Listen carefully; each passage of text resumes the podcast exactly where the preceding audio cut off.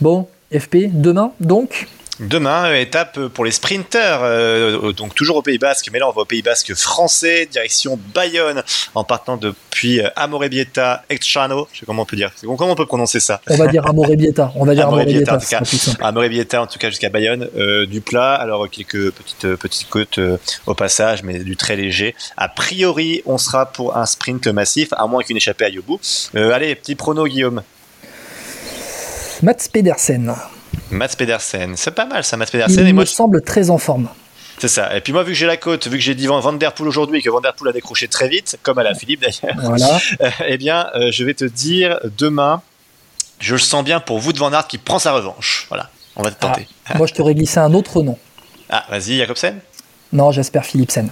Je sens qu'il a la canne, j'espère Philipsen. Euh, D'ailleurs, je crois que c'est lui qui remporte le sprint du peloton pour la quatrième place au sprint intermédiaire, juste devant Sam Wellsford, le petit jeune euh, australien de la DSM qui sera à suivre. Et Philipsen, aujourd'hui, je l'ai noté son classement, en tout cas l'écart à l'arrivée.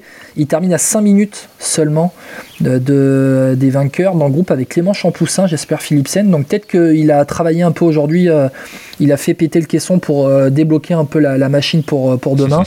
Une étape qui demain devait passer par une route de la Corniche entre Saint-Jean-de-Luz, tu sais, Andaille, Saint-Jean-de-Luz et remonter vers Bayonne. Ça a été dévié, il y a un changement de parcours dans les derniers jours là avec des validations en préfecture. En préfecture, donc tu as un, départ, tu as, dit d'Amorebieta près de Bilbao, on va remonter en bord de mer, longer le bord de mer côté espagnol, passer la frontière avec Irun, Andaï, on connaît bien ces coins-là.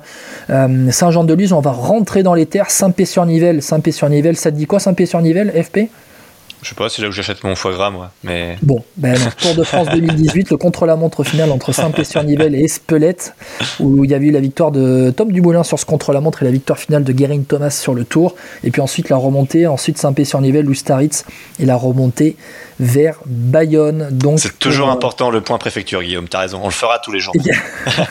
Ça, c'est le côté journaliste qui ressort.